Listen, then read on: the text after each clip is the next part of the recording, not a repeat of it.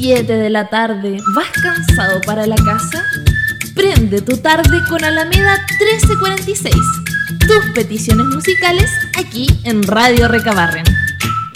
Bien, buenas tardes. Ya estamos en nuestro segundo capítulo. Segunda edición. Buenas tardes a todas y todos. Buenas tardes, Hola, Sandra. Hola, Araceli. Aquí estamos ya haciendo este segunda, segundo capítulo de Alameda 1346 con la mayor energía a esta hora de la tarde, 19 horas. La gente ya volviendo a sus casas o bueno, o van a tomarse algo por ahí con los compañeros de trabajo. Pero en fin, ya estamos saliendo para los... Bueno, no, el comercio sale más tarde, ¿ah? así que igual ellos tienen una hora más ahí hasta las 8 de la noche. Bien, y partimos nuestro programa, como ya saben, el énfasis está puesto en las solicitudes musicales que nos hacen llegar acá a Radio Recabarren. Pero también comentando noticias de actualidad, como el tema de la acusación constitucional contra la ministra de Educación, Marcela Cubillo, Araceli, que finalmente no prosperó porque ayer tras un intenso debate que duró harto, ¿no? Harto rato. Hasta las 8 de la noche. Sandra. Hasta las 8 de la noche la Cámara de Diputados finalmente rechazó la acusación contra la señora Cubillos, esposa de Andrea Alaman, por lo demás, por 73 votos eh, rechazando la acusación y no, eh, a favor, digamos, de la acusación y Claro. 77 rechazándola. Y dos abstenciones, ¿no? La eh, y dos abstenciones. Sí, dos abstenciones. Tú ahí, Araceli, tienes el detalle de los votos cruciales, ¿no? Sí, hubo eh, cuatro votos y dos abstenciones que bastaron para desechar esta acusación constitucional eh, que estaban en la mira, en boga. eh, no se sabía qué es lo que iban a hacer. El- los diputados Pepe Out, Pedro Velázquez, Jorge Sabac, Matías Walker, Patricio Rosas y René Alinco fueron quienes permitieron que se desechara esta acusación constitucional. Para que no lo olviden, ¿ah? Para que no olviden los nombres, digamos. Sí, que no se cómo- olviden. ¿Cómo votan los, nuestros parlamentarios? Bien, la acusación había constado de cinco capítulos acusatorios, de 91 páginas, así son los detalles que Araceli ahí recabó de esta acusación. Eh, un- entre otros, la, la acusaban de faltar a la verdad con la gira que había realizado por Chile abordando el sistema de admisión escolar, el SAE. Decir, ahí que dijo que los, los padres no tenían, no podían eh, con- eh, tener entrevistas con los directores de los colegios donde quedaban sus hijos, cosa que es falso, que sí, la ley sí les permite, digamos, conocer, eh, tener esta entrevista con los directores de los colegios donde quedan sus hijos. También se le acusó del mal uso de datos por el envío masivo de correo electrónico y de WhatsApp defendiendo el proyecto de admisión justa. Y también eh, hubo una- eh, denunciaron una inadecuada implementación del sistema de educación pública, que es la que estaba, la- una ley que permite, digamos, los servicios locales de educación, el traspaso. Bien, eso es respecto de la acusación, que es la primera que comentamos, porque hoy día está en todos los medios de comunicación. Hablando de eso, hoy es el tema de hoy. Pero bueno, nosotras ahora vamos a escuchar nuestra primera petición musical, que es lo que nos convoca en Alameda 1346. Hola, Radio Recabarren. Mi nombre es Ana Millacari, presidenta del sindicato Manipuladora, y le dedico esta canción al sindicato Manipuladora. De escape, el bar de los obreros. El Val de los... eh, escuchamos entonces ahí a Ana Miyakari, presidenta del sindicato Manipuladora, pidiendo esta canción de Escape. Escape se escribe S-K-A. K-P. un grupo español. Sandra, ¿tú los conoces? ¿Que estuviste en España? Sí, viví, pero no, no, no, no, no, no, tengo en mi memoria. Bien, vamos a escuchar entonces el vals del obrero. Orgulloso de estar, orgulloso de estar.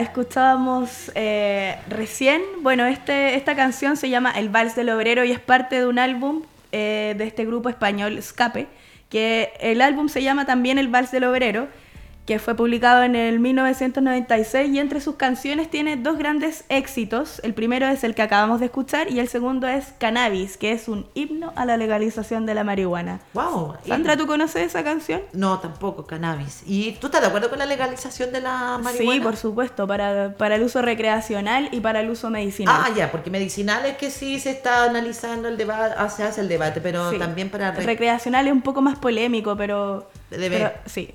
Deberíamos, ya, estamos por la, legalizar la, la marihuana ahora seria, que aquí, bueno, hay que decir que nosotros estamos, ¿cómo se dice eso? Que no es responsabilidad de la radio las opiniones vertidas en Sí. este programa, sino que de las personas que están acá conduciendo Sí, el de programa nosotras, sí. y de la productora que eres tú, Araceli, eres la responsable de sus palabras. Bien, seguimos entonces y vamos a otra noticia también que salió a- ayer, ¿no? Ayer, eh, pa- el, perdón, el... El martes es- el desempleo a nivel nacional se ubicó en un 7,2% de acuerdo a los datos entregados por el Instituto Nacional de Estadística, el INE. Eh, una pequeñísima 0,1% bajo respecto al periodo anterior del año pasado. Y eh, según esta, se- eh, eh, los ocupados alcanzan una alza de 1,5%, mientras que la cantidad de desocupados dice que bajó un 0,8%.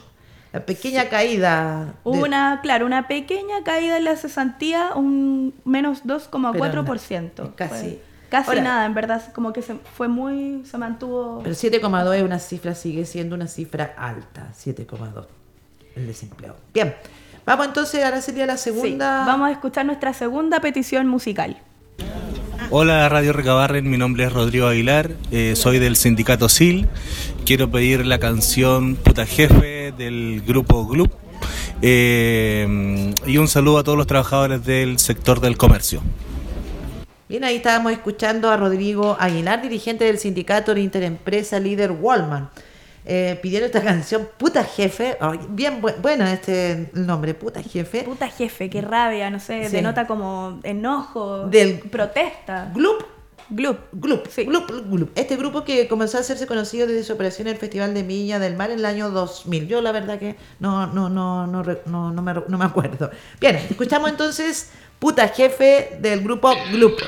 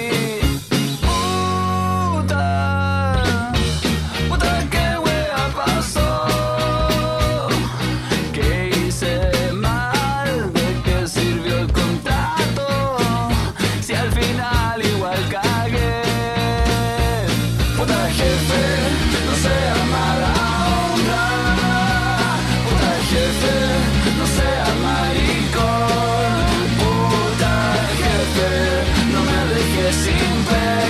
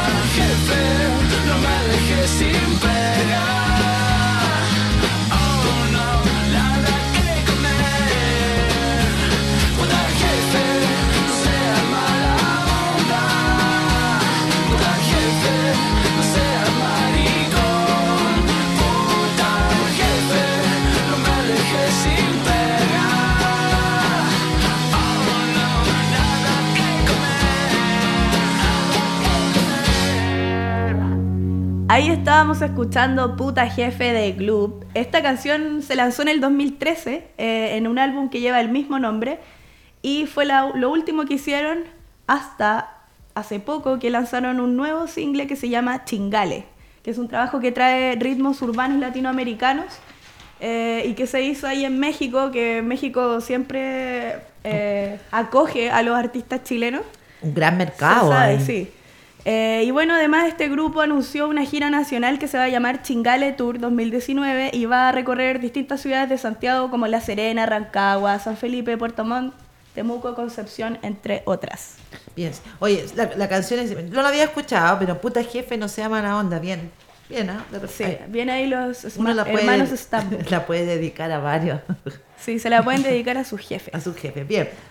Seguimos entonces eh, revisando las noticias de actualidad. Tenemos que hablar acá de la huelga que comenzaron nuestros colegas de Radio Bio Bio. La comenzaron el lunes, eh, lunes 30 de, de septiembre. septiembre. Son los trabajadores sindicalizados de Radio Bio Bio. Narayan Vila, eh, el presidente del sindicato, ha señalado que han- hay demanda en que la empresa no ha querido acceder. a- recurrieron, digamos, a la mediación con la inspección del trabajo, pero no, no, no dieron su fruto. Uno de los temas que ellos, más, de sus demandas más sentidas, está la, la extensa jornada laboral. Nosotros ayer hablábamos con... con Narayan con Vila se llama, con Nara- nombre medio extraño. Narayan me dijo Narayan. de origen indio su Ah. Eh, Narayan, que ayer estaba ahí en con los trabajadores del sector público, que estaban ayer entregando su pliego de sí. negociación colectiva. Narayan nos decía la jornada de 16 horas llegaba. No, más de 60 horas semanales, en algunos casos 65 horas, y que no son remuneradas estas horas extras. Eso es lo que están pidiendo. Es algo básico, me parece, ¿no, Sandra? Sí, pues, básico. Ya, esa- Sí. La jornada laboral, mira, estamos peleando por la jornada laboral de 40 horas desde el siglo desde el siglo pasado, ¿no? Y todavía no, no, no, no- se logra acá en Chile. Y, y mira este caso, digamos, están casi como los trabajadores del salitre de principios del siglo XX. Sí, trabajando 65 horas semanales y además piden otras cosas eh, básicas también como días de permiso administrativo y una semana adicional de vacaciones, entre otras. Mínimas. ¿sí? Así que toda Claro. la solidaridad con los trabajadores de Radio Bio Bio, los dueños, los señores Moschiati, ¿no? Un llamado de atención para los señores Mocheati. Moschiati, sí, pues. Bien, entonces vamos a escuchar entonces nuestra Tercera petición musical. Ya. Hola Radio Recabarren, Eh, quiero darle un saludo, mi nombre es Carlos Cerda, soy miembro de la coordinadora por las 40 de trabajadores por las 40 horas y quiero pedir un tema para dedicárselo a todos los trabajadores y trabajadoras de este país. El tema Muevan las industrias de los prisioneros. Bien, ahí escuchábamos a Carlos Cerda, que también es consejero nacional de la CUT, también presidente del Sindicato Social Alimentos de la Asesina San Jorge. Y como lo señaló ahí en, cuan- en- en su solicitud, también es eh, representante de la CUT en la coordinadora de trabajadores por las 40 horas. Ahí nos estaba pidiendo entonces Mueve las Industrias, una canción de los prisioneros del álbum Pateando Piedra, y que fue publicada en, eh, 1986. Así que vamos a escuchar esta canción que a mí me encanta. Paradas esperando a las manos que decidan hacer andar. La neblina las rodea y las oxida y ya piensan en petrificar. Las industrias, muevan las industrias. Las industrias, muevan las industrias.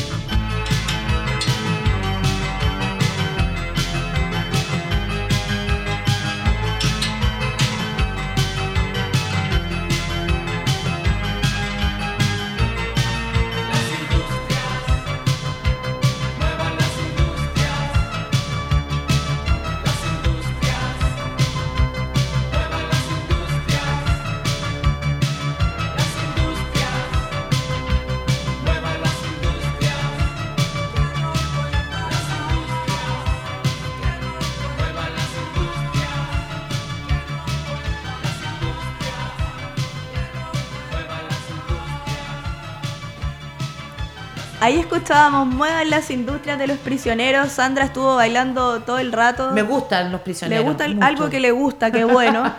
Eh, bueno, te voy a contar un poco, Sandra, ya que te gustó tanto esta canción, un poco de la historia. El contexto, donde, Del cuando contexto. surge esta, publican esta canción, lanzan esta canción, ¿no? Claro, que fue en 1986 cuando Chile cumplía 13 años bajo la dictadura de Pinochet y con una política capitalista que, como todos sabemos, desmontó la industria nacional y dio cabida a otras empresas norteamericanas, británicas y francesas. Todas las transnacionales que están hasta Así es. Entonces, eh, el común era que los índices de desempleo eran muy altos y quienes tenían trabajo recibían un salario bajísimo. Ahí te quiero acotar, estaban estos programas que inventó Pinochet, el PEN y el POG.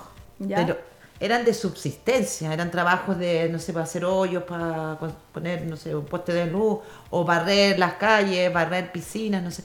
Eran pero miserables los salarios. La Eso fue lo- la, la estrategia de, de Pinochet para salir de la crisis de los ocho- 80. Digamos, recuerda que en 1980 estaba, fue el tema del dólar, que lo retuvieron por hartos años en 39 pesos y de repente lo, lo soltaron y ahí quedó la hecatombe. Ahí, bueno, bancos también cayeron.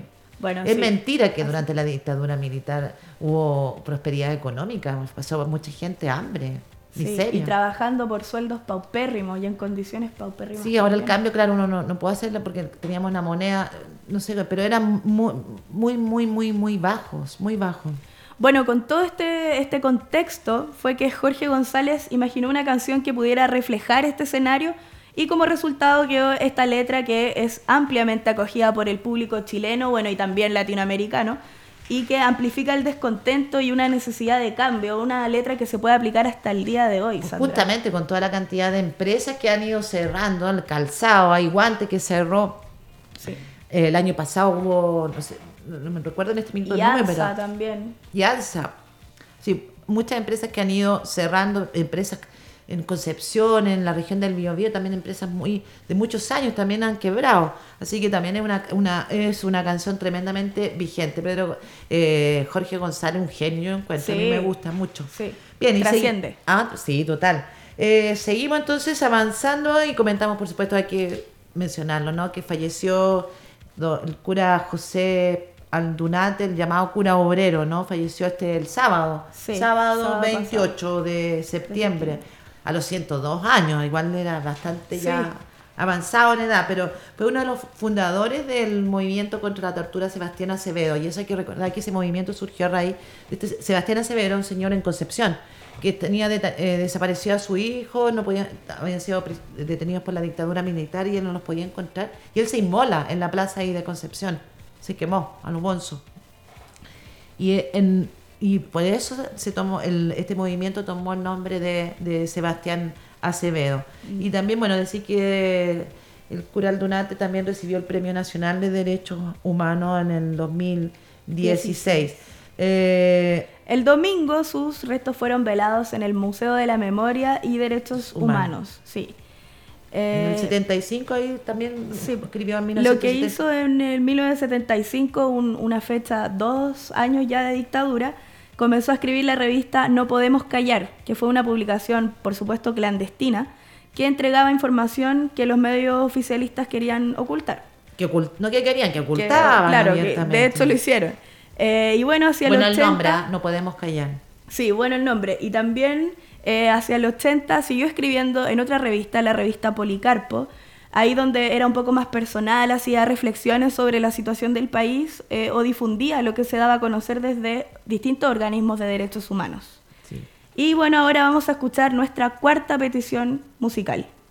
Hola Radio Recabarren, soy Alejandra Salina, eh, participo en la FENATED. Quiero eh, pedir un tema de Violeta Parra, Gracias a la Vida, y dedicárselo a todos los trabajadores de la educación. Bien, ahí estábamos escuchando a Alejandra Salina pidiendo este clásico, ¿ah? un clásico de Violeta Parra. Gracias a la vida. ¿Lo escuchamos entonces ahora?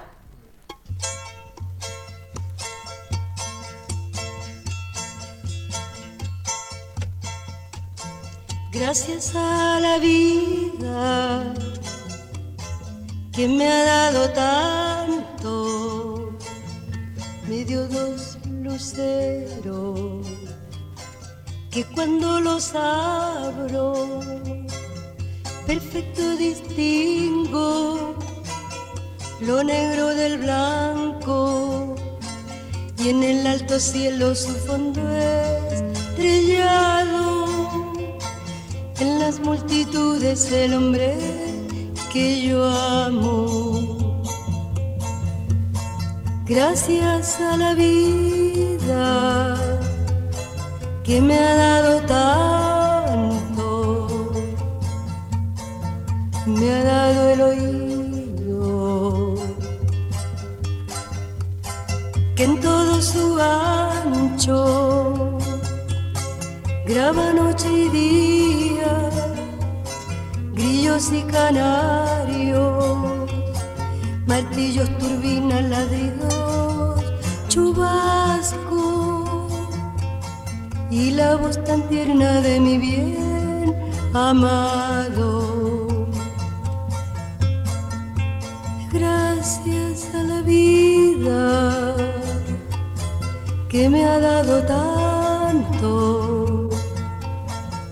me ha dado el sonido y el abecedario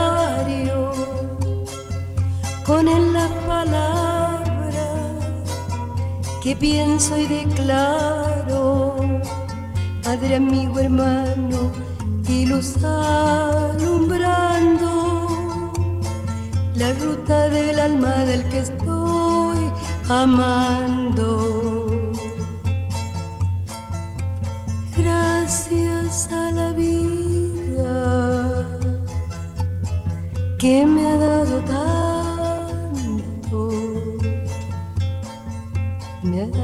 marcha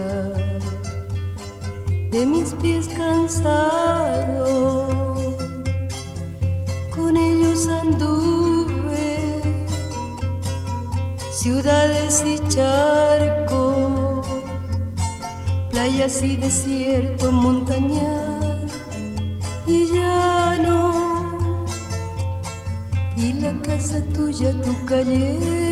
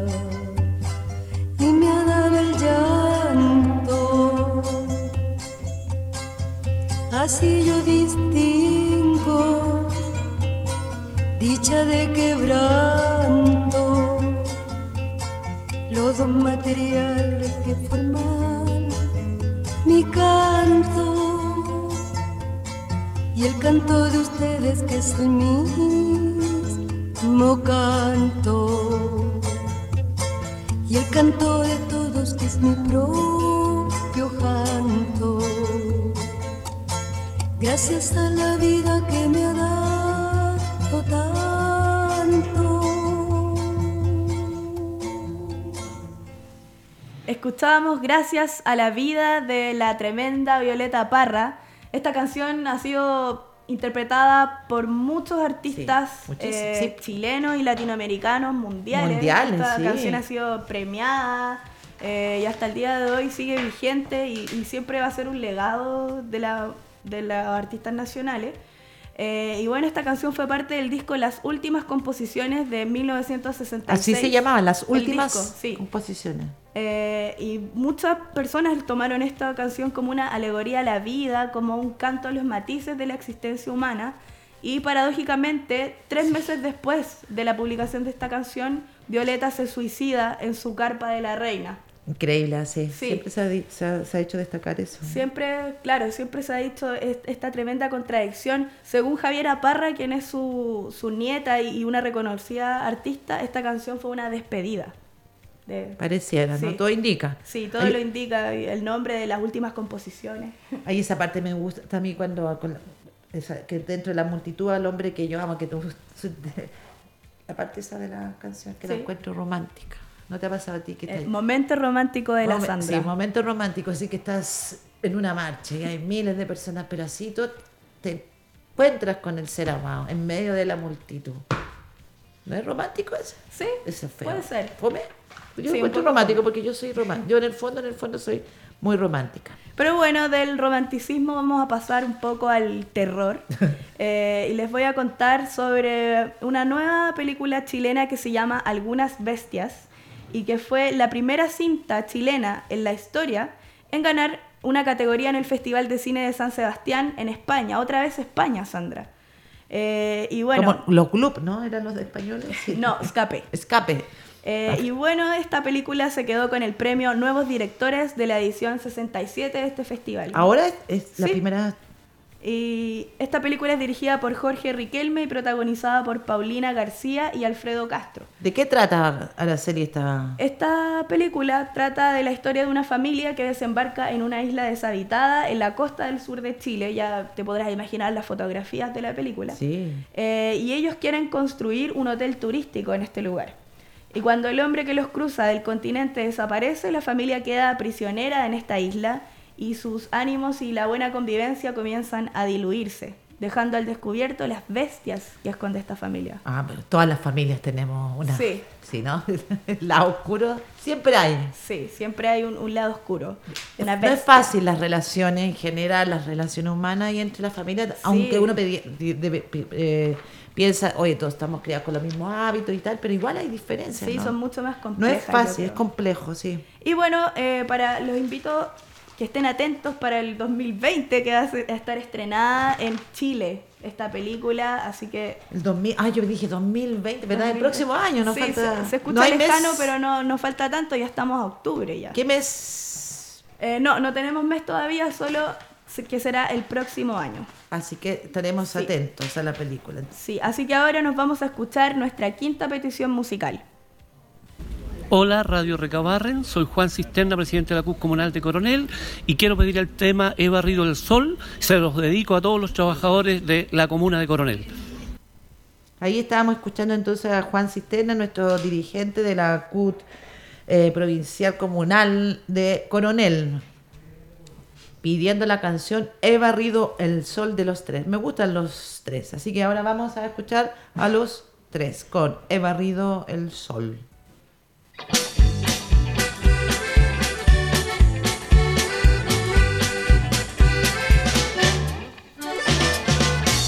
He barrido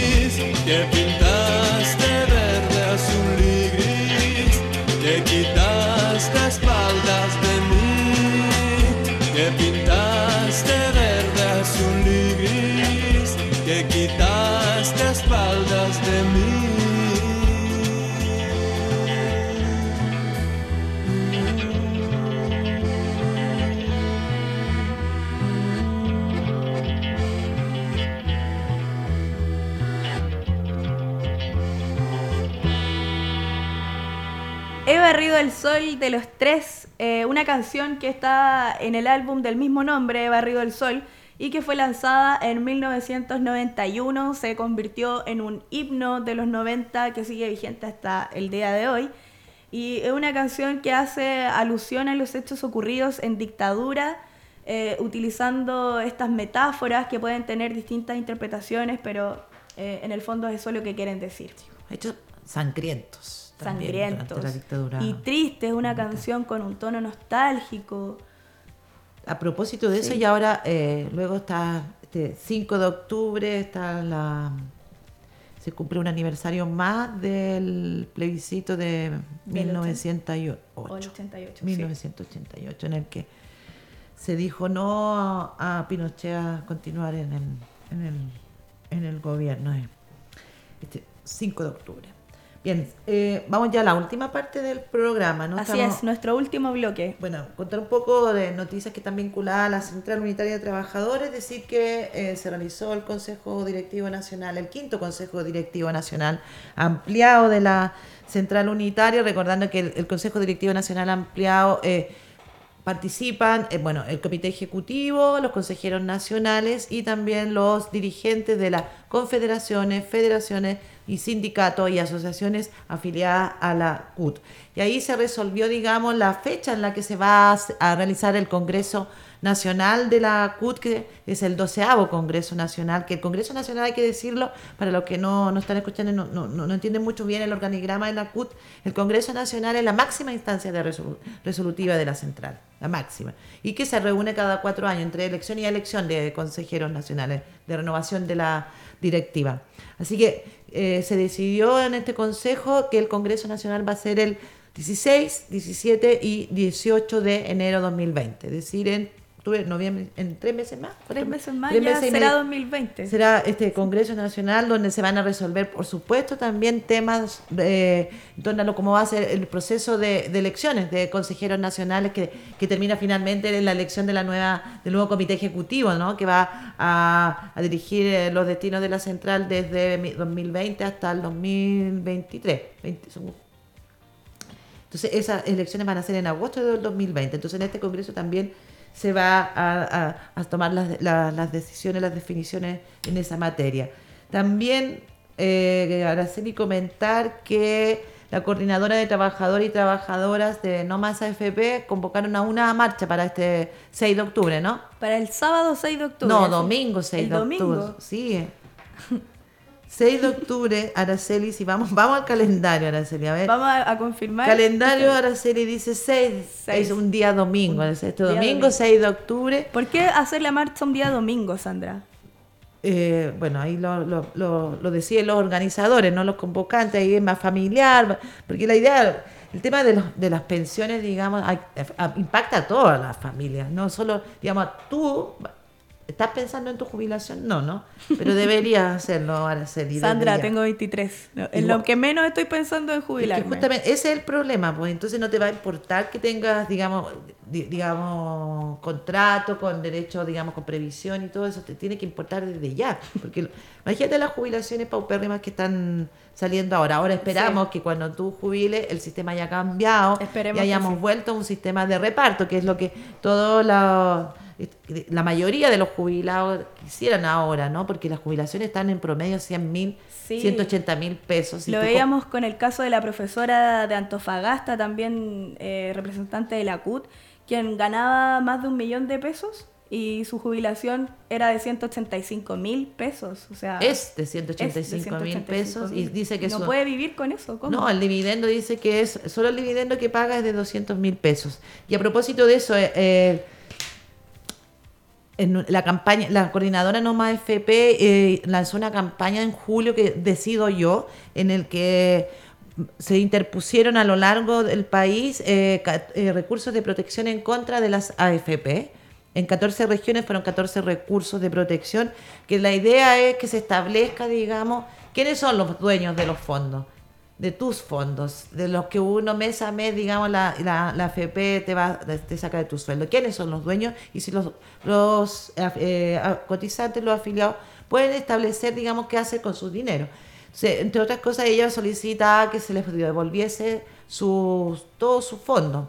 Pero bueno, este recurso, el de ella en particular, y ahora nos comentaron también que uno que estuvo en Punta Arenas, el de ella lo interpuso en la Corte de Apelaciones de Antofagasta, y ahora nos eh, comentaron también que el, recurso de protección de otra afiliada lo interpuso en Punta Arenas.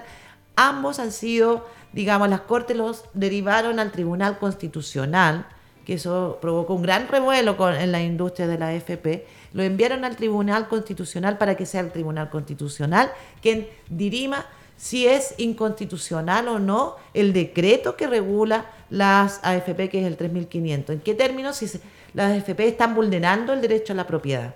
Porque si toda la AFP, no sé si tú has escuchado el discurso, que uno es dueño de sus fondos, ¿no?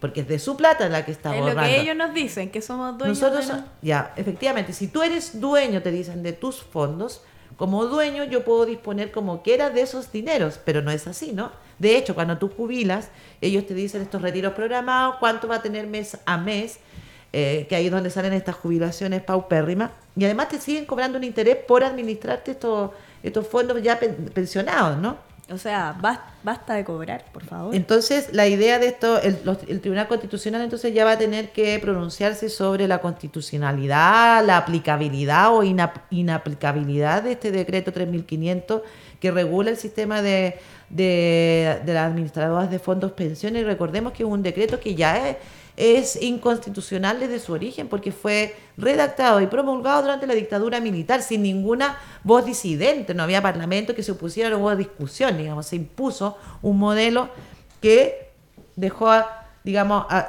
eh, eh, disolvió un modelo que estaba, digamos, el modelo de reparto, que es el concepto de seguridad social también, porque acá también se cuestiona si las AFP son o no un sistema de seguridad social. Bien, eh, y también hay que, entonces comentamos la marcha de la norma AFP, por favor, ahí invitamos a todos a sumarse a esta marcha el día domingo, a partir, creo que en Plaza Italia, a partir de las 11 de la mañana y exigiendo, digamos, que no más AFP, no resultó, son un fracaso. Las jubilaciones prometieron que iban a, iba a ser la tasa de reembolso del 100%, es decir, que íbamos a recibir de jubilación el mismo sueldo que estábamos ganando, pero no, está lejos de ser así, ¿no? Y vamos ya entonces, eh, la- ah, lo último que comentar es que las trabajadores del sector público entregaron su petitorio al gobierno de negociación colectiva 2019-2020, que normalmente es se hace todos los años. eh, lo entregaron este primero de octubre, ahí lo entregaron el Ministerio de Hacienda, la Moneda y también el Ministerio del Trabajo. Están pidiendo un reajuste del El 7%. 7%, sí. sí, así es. Bien, así que vamos a estar atentos siguiendo, porque entregaron el petitorio, de ahí que el gobierno les llame para decir, ya, ok, se ent- Dijeron 15 días que iban a- en 15 días iban a tener la respuesta. pero la verdad, el año pasado se demoraron como un mes. Bien, vamos entonces a la última petición musical. Hola Radio Recabarnen, mi nombre es Janet Jorquera, eh, participante del sindicato número 9 Metro. Quisiera pedir la canción de Lucibel Viajar, dedicada a todo el fans Lucibel Chile, todo el fans Lucibel Chile. Bien, estamos ahí escuchando a Yané Jorquera del sindicato del Metro pidiendo esta canción de Lucy Bell, Viajar. Vamos entonces a escucharla.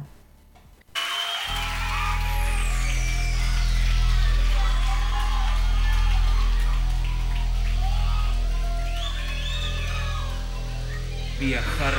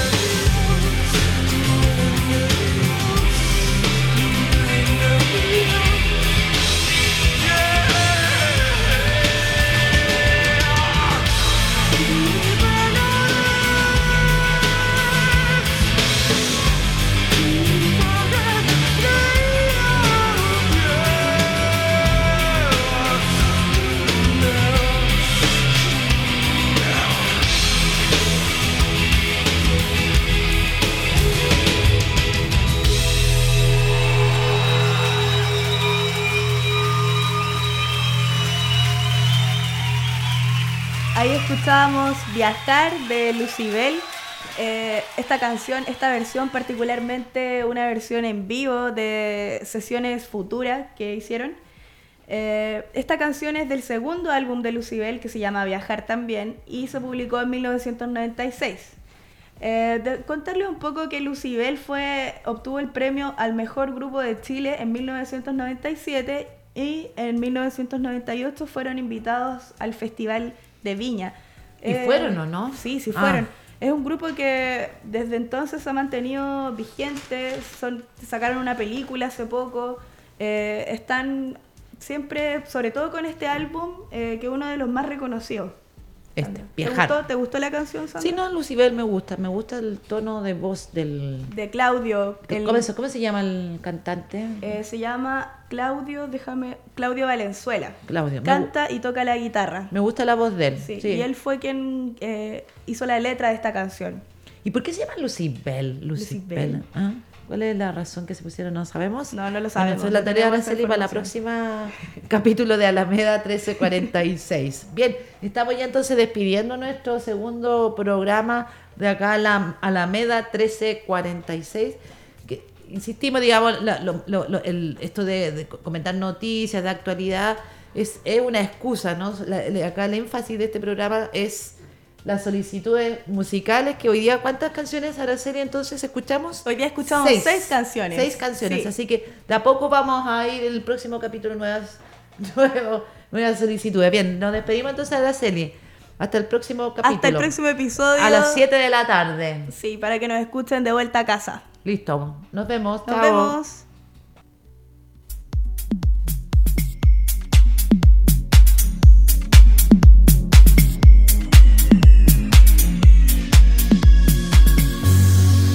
Los trabajadores de Chile tienen un nuevo espacio para informarse y comunicarse. Somos Radio Recabarren Multiplataforma, la emisora online de la Central Unitaria de Trabajadores de Chile.